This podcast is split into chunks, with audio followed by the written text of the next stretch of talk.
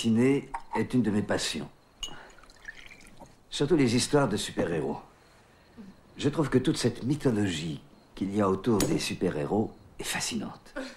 Mythes, légendes et mystères sont des notions que peuvent parfois inspirer les super-héros, comme le dit si bien Bill face à Béatrice dans Kill Bill 2. Bonjour à toutes et à tous, j'espère que vous allez bien. On se retrouve aujourd'hui pour un nouvel épisode un petit peu particulier, puisqu'il ne va pas être question d'une critique de film, loin de là. À la place, j'avais envie de vous parler d'un sujet qui me passionne autant qu'il me questionne, les super-héros. On a déjà pu aborder ce thème au travers de certains épisodes sur la chaîne, notamment un dans lequel je me demandais si les super-héros avaient encore leur place au cinéma en 2023 intéresse-t-il encore le public? La réponse qui m'est alors apparue, c'est oui, les super-héros sont encore capables de déchaîner les foules et animer une flamme qu'on ne retrouve nulle part ailleurs, mais pendant cet épisode, je m'étais contenté d'évoquer l'état actuel des choses sans offrir un réel historique qui est pourtant nécessaire pour comprendre pourquoi ces films de super-héros et ce genre en général sont si importants dans notre société. On pourrait croire que c'est un phénomène récent, né dans les années 2000 avec les films X-Men et le Spider-Man de Sam Raimi, ou même dix ans plus tôt avec les Batman de Tim Burton, mais ce serait alors faire une grave erreur.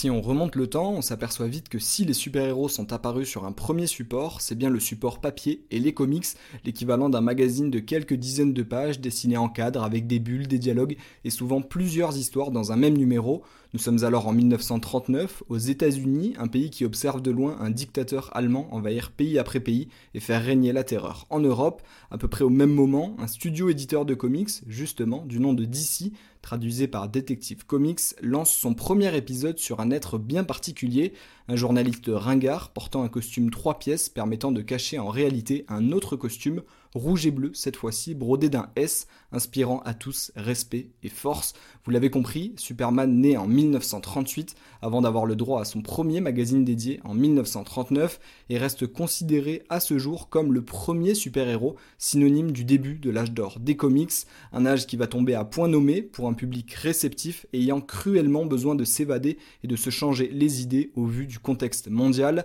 Et pendant ce temps, en plein centre de New York, pas très loin, l'une des entreprises concurrentes de DC, nommée Timely Comics, suit comme toutes les autres la tendance et commence à créer ses premiers super personnages. L'histoire et le climat politique vont alors déjà commencer à influer sur ces nouvelles créations.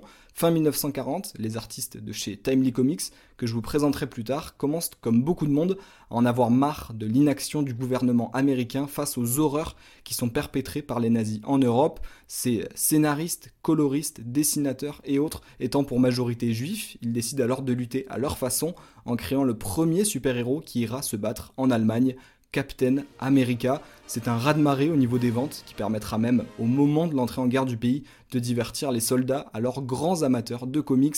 Un élément de l'histoire qui peut paraître ridicule pour beaucoup de monde, mais à cette époque, le monde entier est enflammé par la Seconde Guerre mondiale, et je parle là autant d'une guerre militaire que d'une guerre idéologique.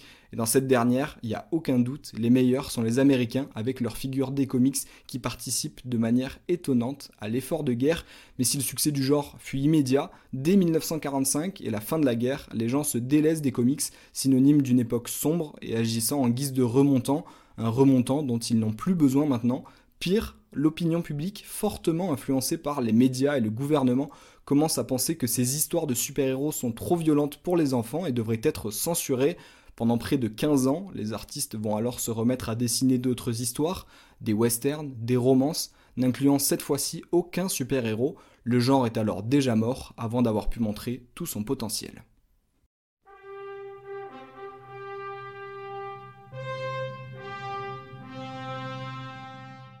Mais c'est en 1961 que les super-héros vont trouver leur sauveur, un trio d'artistes persuadés que le genre n'est pas mort. Ce trio, il a déjà participé à la première vague en 1941, puisqu'il s'agit là de Stanley, Jack Kirby et Steve Ditko, tous trois travaillant chez Timely Comics.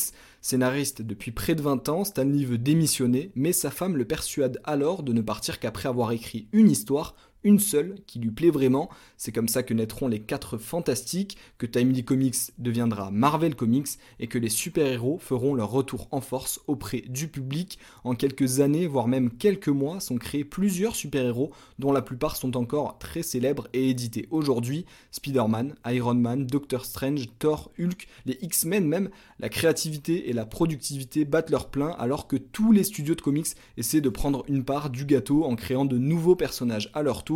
C'est de succès en succès que Marvel va traverser les décennies, tout comme le genre des super-héros, continuer de croître et de créer de nouveaux personnages dans les années 70, s'essayer à des contenus plus adultes avec l'arrivée des anti-héros dans les années 80 et finalement devenir leader sur le marché, dépassant ainsi DC tant d'étapes et d'années pendant lesquelles les super-héros prospèrent en s'adaptant à chaque fois que ça a été nécessaire.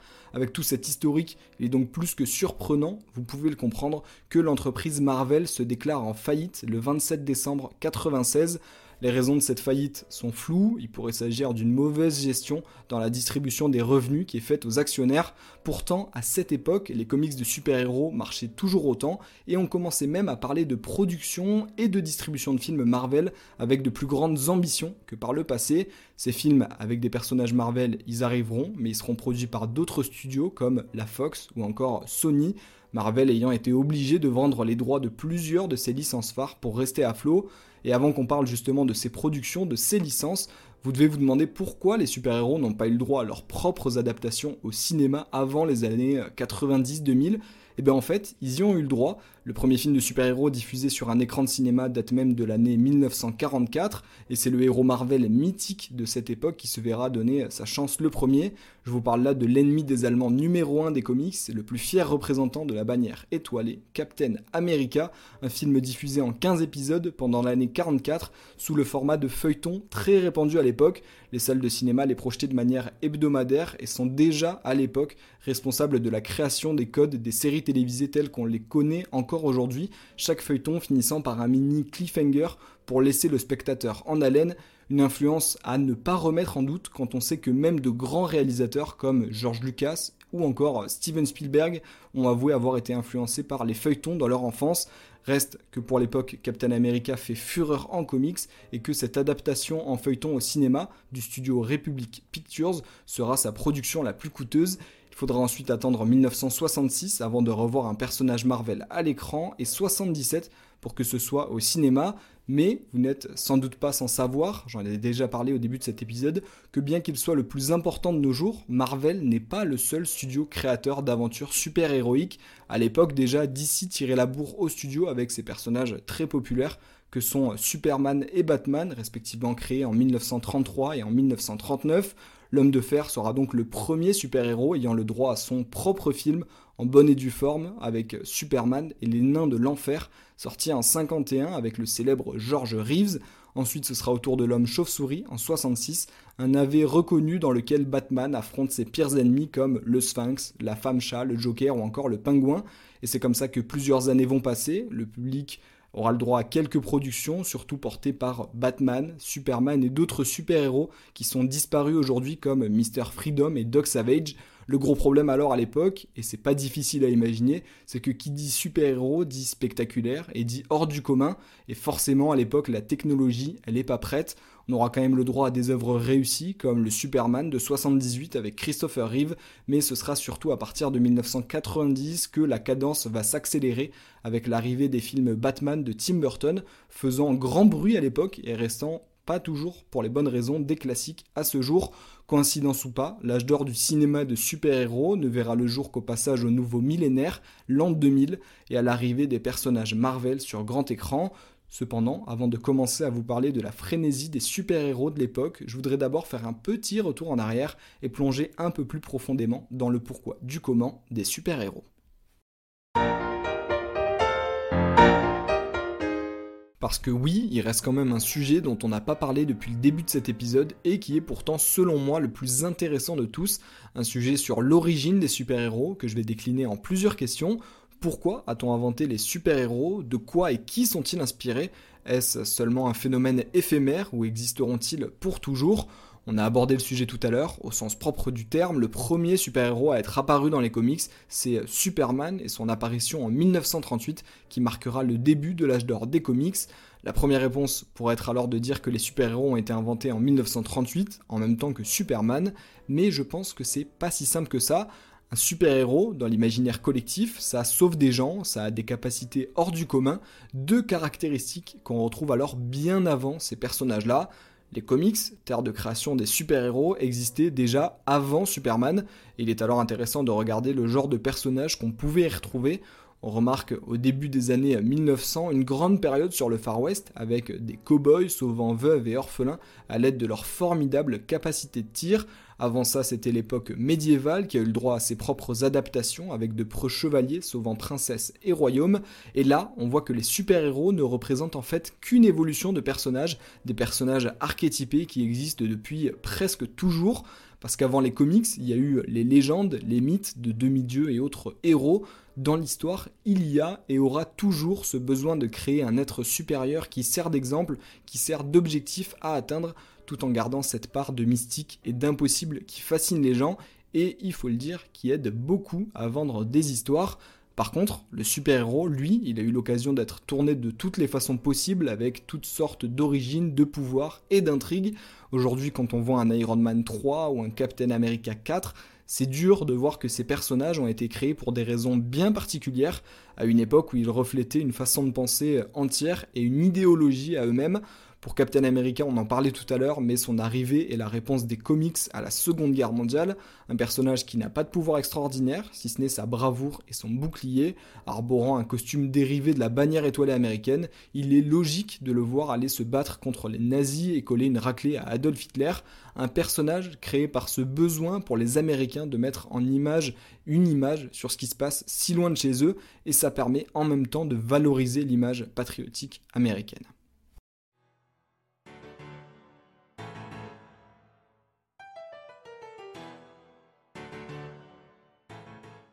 Presque 20 ans plus tard, ce sera le moment pour un autre super-héros de voir le jour. À cette époque, les États-Unis sont en pleine révolution industrielle, ça, ça va pas forcément impacter beaucoup de super-héros. Par contre, militairement parlant, parce que oui, c'est toujours de là que viennent les meilleures inspirations, les États-Unis sont à l'aube de s'engager dans la guerre contre le Vietnam Nord et font bien sûr tout pour endiguer le communisme à travers le monde. Arrive alors en 1963 un nouveau super-héros parfait pour représenter cette époque de guerre froide, Iron Man, un jeune génie américain spécialisé dans l'armement militaire, effectue des tests au Vietnam. Lorsqu'il se fait capturer par la guérilla communiste, il n'a d'autre choix que de se créer une armure pour sortir de sa prison. Pour sa première adaptation au cinéma, en 2008, on s'en rappelle tous, ses origines seront réadaptées au contexte militaire américain qui a changé, et Vietnam et communistes seront alors remplacés par Afghanistan et terroristes, un moyen que l'histoire reste toujours actuelle, et on voit qu'en plus de réagir à son époque, le super-héros et les artistes créateurs de super-héros prennent parfois position. En rentrant chez lui, Tony Stark décide par exemple d'arrêter de fabriquer des armes parce qu'il ne trouve plus que c'est la bonne solution, une prise de position contre le gouvernement et l'ordre établi qui reste assez discret mais pas invisible. Petite parenthèse d'ailleurs sur le personnage d'Iron Man et son look qui est passé de la grosse armure grise à une version plus affinée, rouge et dorée, qu'on lui connaît tous, des idées de design qui en font à l'époque déjà un chevalier des temps modernes et son armure qui lui permet d'affronter ses ennemis les plus féroces souvent des communistes quand même. Bien sûr, tous les super-héros n'ont pas forcément une origine liée à l'actualité et à des prises de position politiques. Je pense à Hulk, qui est surtout la version plus moderne de Frankenstein et du docteur Jekyll et Mr. Hyde. L'incroyable Hulk est par contre le reflet d'une inquiétude grandissante de la population vis-à-vis -vis de la radioactivité et du nucléaire avec l'expansion des essais nucléaires par les Américains et d'autres pays autour du monde, beaucoup de figures des comics ayant d'ailleurs récupéré leur pouvoir suite à un contact avec n'importe quel objet auquel on rajoute nucléaire derrière. Les 4 Fantastiques, eux, ont récupéré leur pouvoir après une mission spatiale en 1961, le reflet d'une Amérique qui part à la conquête de l'espace d'un immense inconnu. D'ailleurs, si les super-héros s'adaptent, c'est la même chose pour les vilains auxquels ils font face. Dans les années 60, ère où de nouveaux personnages arrivent tous les jours, je vous en ai parlé tout à l'heure, hein, Spider-Man, les X-Men, fini les batailles militaires, les gens veulent et sont tournés vers l'espace, de là où vient le mystère et le nouvel inconnu. Font alors leur apparition aliens et autres forces mystiques comme Doctor Strange qui font bien mieux vendre les histoires. Et finalement, c'est là la leçon qu'on tire de tout ça. Les super-héros existent depuis toujours, mais leur forme s'adapte juste à leur époque et à ce que les gens et le public attendent. Même si on y reviendra plus tard, on voit avec l'exemple d'Iron Man que même aujourd'hui leurs histoires restent d'actualité, les lieux ou la couleur du drapeau sont simplement modifiés pour coller exactement et continuer un combat idéologique qui dure depuis toujours.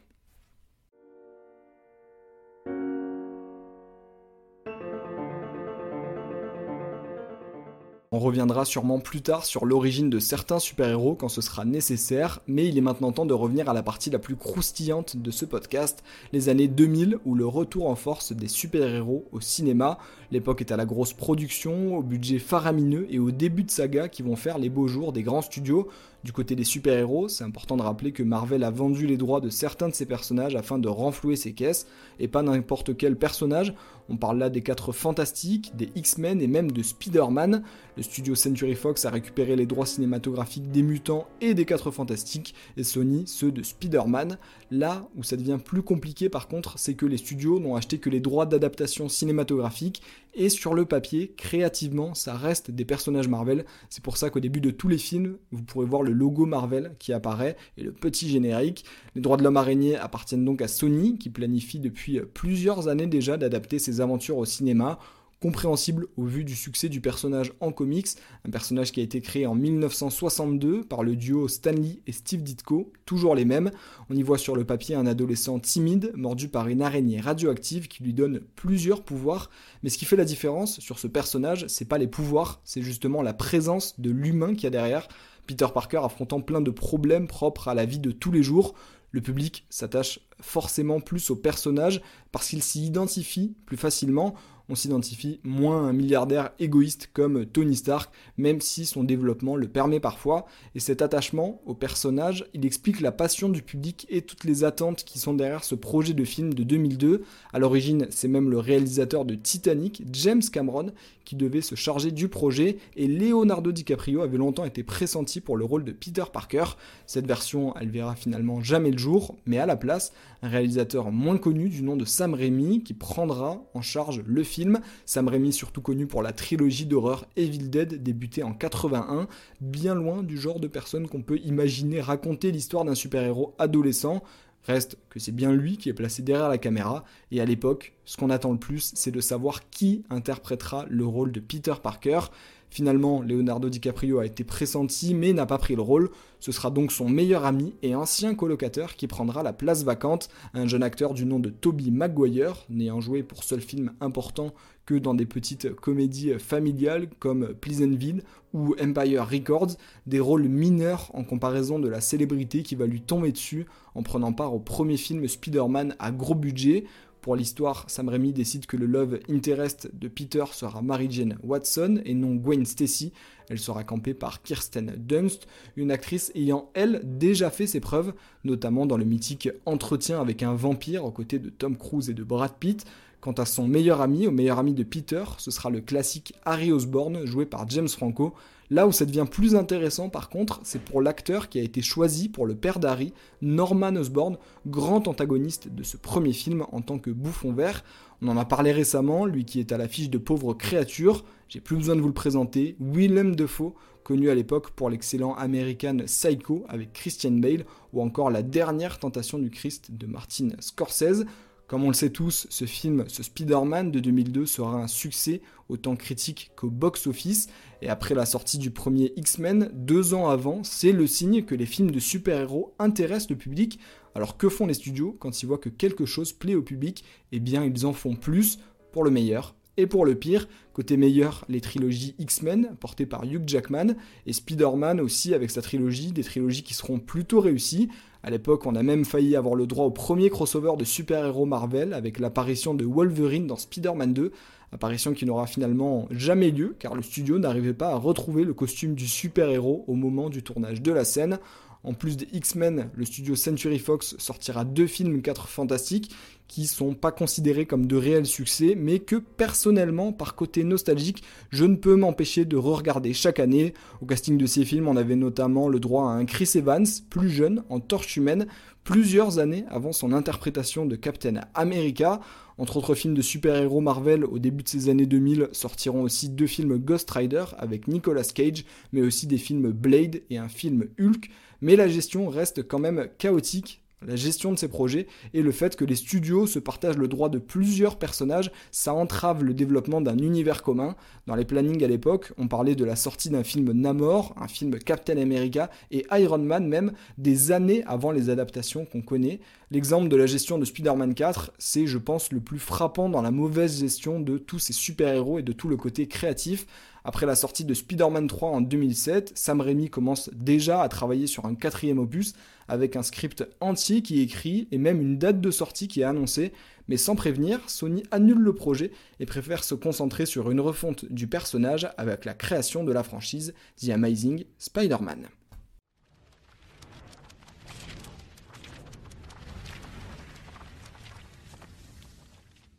Nous arrivons alors en 2008. Marvel vient de créer la division Marvel Studios dédiée à la création des propres films de l'entreprise et réfléchit déjà à créer un univers cinématographique dans lequel les différents super-héros pourront avoir leurs films solo, mais aussi se retrouver pour de plus gros crossovers. Le studio n'est toujours pas dans une très bonne situation économique. Le choix des premiers films à voir le jour est alors très important. Si c'est un succès, nous aurons des suites. Sinon, le projet sera tué dans l'œuf et Marvel pourrait bien ne pas se relever.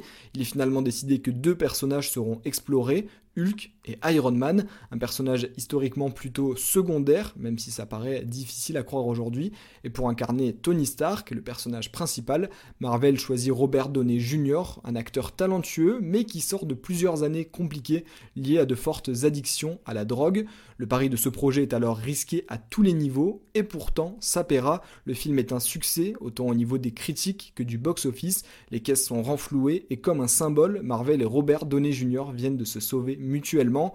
Iron Man sera aussi l'occasion d'une première scène post-générique légendaire dans laquelle apparaît Nick Fury pour parler d'un possible rassemblement de super-héros.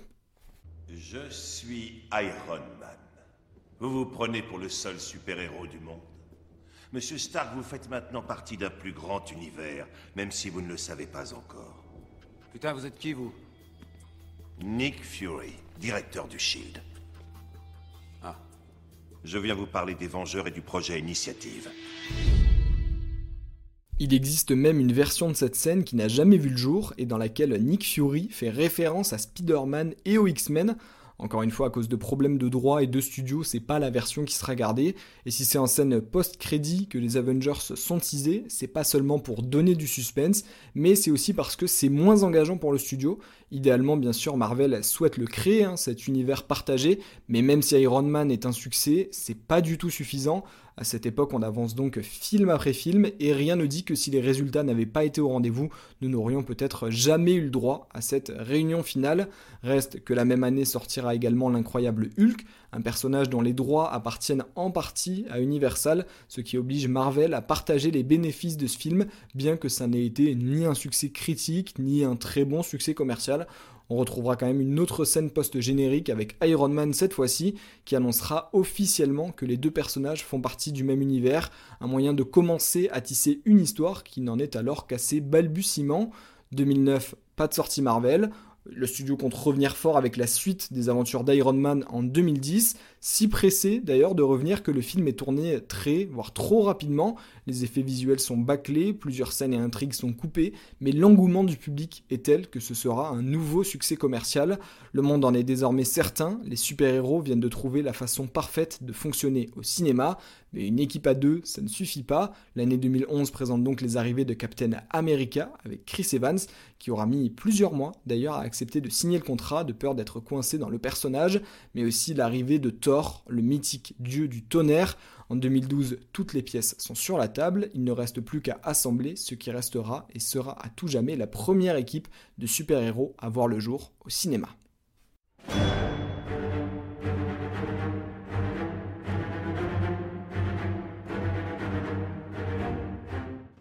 La sortie du film Avengers sera l'apothéose de cette révolution du cinéma commencée par Marvel. Même 12 ans après, Avengers reste dixième au classement du box-office et ce dans l'histoire du cinéma tout entière. Fort de ce succès sans précédent, Marvel Studios ne va pas se reposer et continue sur sa lancée avec la sortie d'une à deux productions par an.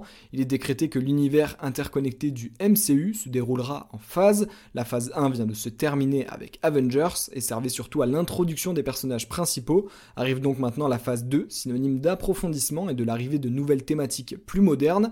On aura le droit au très sous-côté Iron Man 3 en 2013, puis à Thor 2, le monde des ténèbres, moins bien reçu par la presse, mais toujours solide économiquement. Un film qui montre bien que l'engouement du public à cette époque était tellement fort que même si les films étaient plus ou moins bons, les foules se déplaçaient quand même en masse. Ça contraste totalement avec la situation dans laquelle sont les super-héros aujourd'hui. Les films s'enchaînent et comme tout, sont plus ou moins bons, mais le public, commençant à être habitué, revoit ses exigences à la hausse et se montre du moins patient. Pourtant, je peux vous garantir qu'un film comme Les Éternels ou même The Marvels est bien meilleur qu'un Thor 2, mais ça ne reste que mon avis. Un Thor 2 qui sera par contre suivi par ce qui reste encore un classique aujourd'hui, avec Captain America 2 et le Soldat de l'hiver, marquant aussi l'arrivée des frères Russo dans l'engrenage Marvel. Mais bien que Marvel et le studio aient décidé d'assurer le coup en proposant une phase 2 pleine de suite, se reposant majoritairement sur des personnages forts déjà introduits, il faut noter l'arrivée d'un ovni du cinéma. Nous sommes en 2014, les Gardiens de la Galaxie débarquent et deviennent déjà un phénomène du cinéma. À l'époque, personne ne croyait à cette équipe qui n'est même pas secondaire dans les comics, et pourtant Marvel et James Gunn ont su en faire un petit bijou qui se caractérise forcément par sa super bande son et son humour, et en fera directement de ces super-héros rentrer dans le cœur des fans. Ils ne seront par contre pas présents dans Avengers 2, d'Ultron sorti l'année d'après, un nouveau succès planétaire qui finit de confirmer l'hégémonie Marvel. Ça n'est pas juste une phase, non, ça y est, les super-héros se sont emparés d'Hollywood.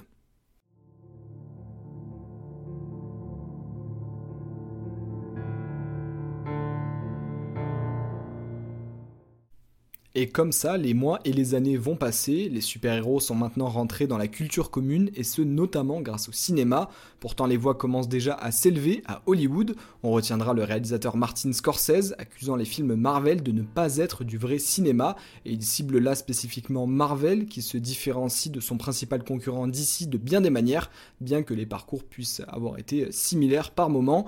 Il est vrai que depuis le début de cet épisode, je me concentre surtout sur le leader actuel du monde des super-héros qui est Marvel, mais il faut quand même rappeler que dans les années 40 et 60, c'est l'entreprise DC Comics qui faisait la course en tête et obtenait de bien meilleurs résultats de vente.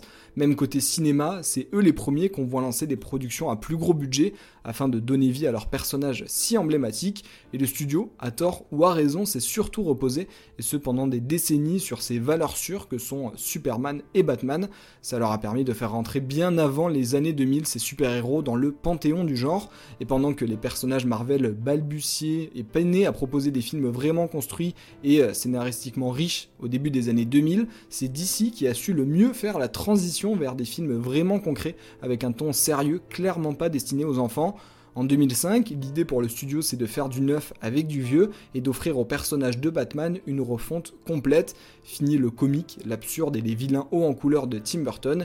DC veut que le Chevalier Noir prenne sa forme la plus sombre. Tous les risques sont pris. C'est la première fois qu'un film de super-héros se veut être plus que ça. Mais heureusement, tous les éléments sont réunis pour que ça marche. À la source, le personnage de Batman n'a pas de pouvoir, ce qui le différencie déjà de beaucoup de super-héros.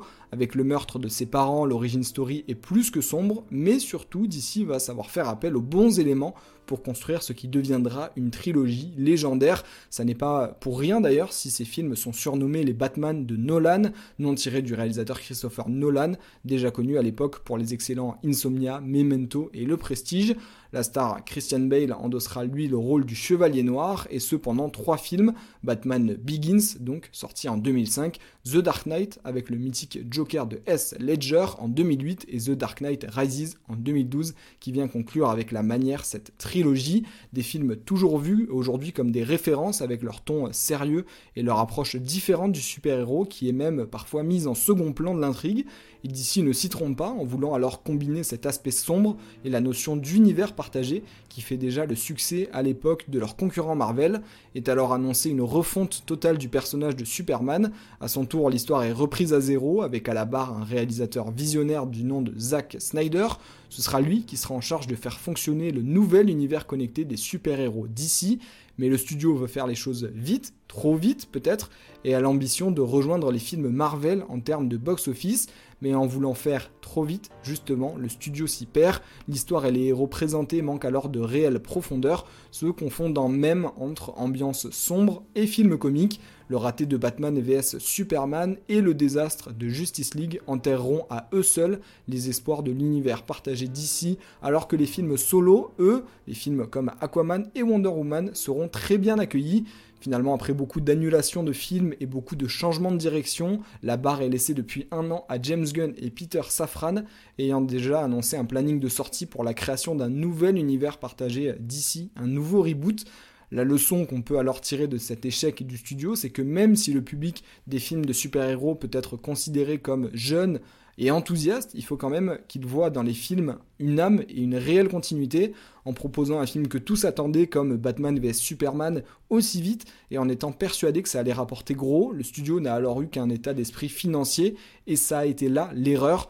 Quand on voit combien The Batman et Joker ont plu, ça ne fait que rappeler que DC doit faire du DC et rester sur son ADN de personnage mature, à la différence de Marvel, ce qui laisse d'ailleurs une nouvelle fenêtre de réponse à Martin Scorsese et sa véhémence vis-à-vis des films de super-héros qu'elle qualifie comme n'étant pas du cinéma, hein, je le rappelle.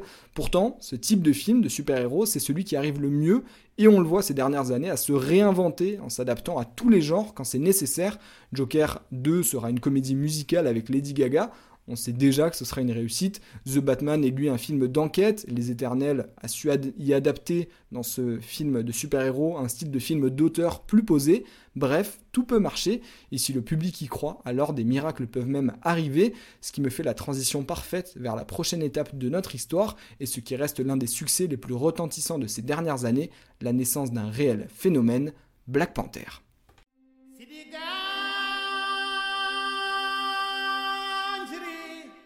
Nous sommes maintenant en 2018, grande année pour les super-héros au cinéma, avec côté DC Aquaman, également plus gros succès au box-office du studio, et côté Marvel, la sortie d'Avengers Infinity War, le chef-d'œuvre surprise de Spider-Man Into the Spider-Verse et le raz-de-marée Black Panther, l'occasion pour moi de revenir sur ce super-héros si peu commun et porteur de tellement de messages qu'est Black Panther. À défaut de ce qu'on peut croire, c'est pas le premier personnage noir à être apparu chez Marvel ou dans les comics en général, même si dans les années 60 c'était pas courant pour autant. Celui qui marqua un petit tournant par contre, c'est le personnage de Gabriel Jones, apparu dans le comics Sergent Fury et ses commandos hurleurs. C'était d'ailleurs tellement rare à l'époque d'avoir un personnage de couleur noire que les coloristes chargés de colorer les cases de bande dessinée avaient pensé à une erreur en lisant les consignes de coloration du personnage et l'avaient mis avec un ton rosâtre.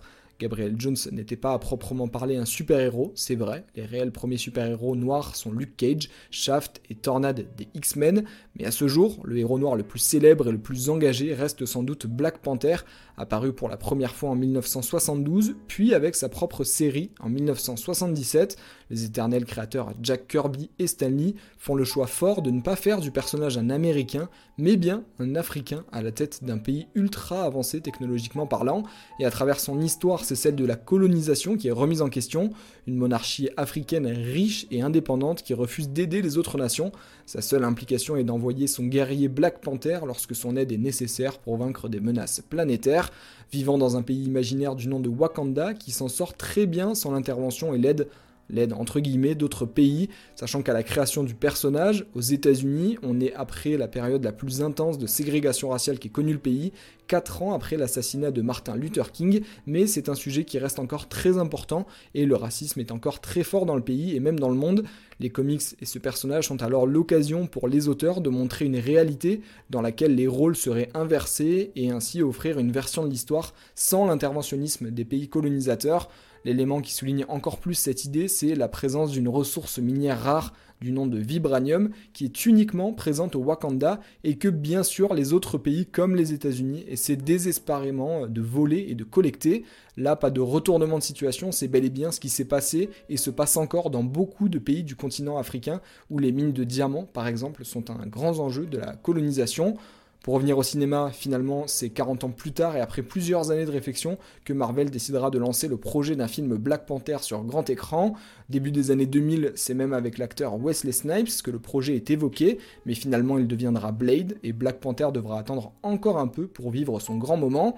2015, première apparition cinématographique du personnage, dans Captain America Civil War, puis lancement d'un film solo qui sort en 2018 hormis son énorme box-office de plus de 1,3 milliard de dollars, qui en fait le film le plus rentable pour un réalisateur noir de l'histoire, c'est le symbole que les super-héros restent encore et toujours un moyen d'expression universel, que ce soit à travers les comics ou même maintenant le cinéma. Si vous voulez y voir dans Black Panther un bon film d'action, vous pouvez, mais en regardant plus loin, on s'aperçoit des figures politiques que représente chaque personnage, pour vous rafraîchir un peu la mémoire dans cette histoire, le jeune T'Challa devient roi du Wakanda après le décès de son père. Lorsqu'un membre de la famille royale fait son retour et réclame sa place au trône, s'affrontent alors deux visions du Wakanda, une qui prône le protectionnisme et le non-partage des ressources, dont le vibranium, et une autre interventionniste, cette fois qui veut libérer tous les peuples face à l'oppression blanche, nouvelle manière d'inverser les rôles et de remettre en perspective l'histoire entière de la colonisation d'un point de vue totalement différent. Et si euh, l'antagoniste de ce film est encore perçu comme l'un des meilleurs de tous les films de super-héros, c'est parce que ses motivations sont développées, comprises et dépassent celles d'un méchant banal. Ce film, c'est aussi l'occasion de sortir des États-Unis et de montrer qu'une histoire peut se passer n'importe où, tant qu'on croit au personnage, ça peut marcher. Et c'est grâce à des prises de risques comme celle-là que les super-héros peuvent laisser petit à petit de côté leur image enfantine qui leur est souvent associée.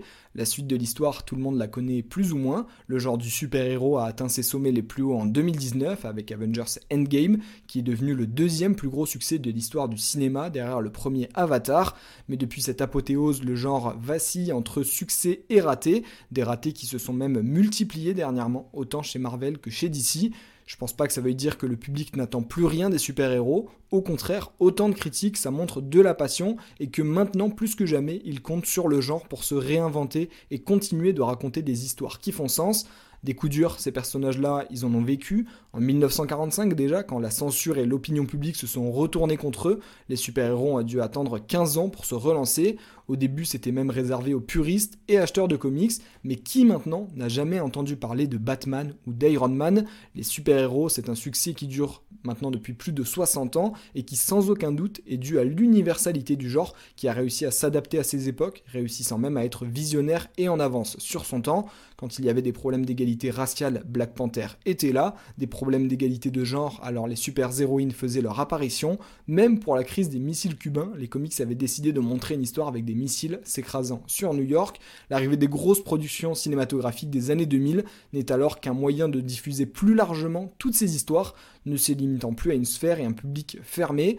Aujourd'hui, quoi qu'en pensent les grosses têtes d'Hollywood, les super-héros font partie de nos vies, ça ne durera peut-être pas toujours, alors autant en profiter tant qu'ils sont là pour veiller sur nous.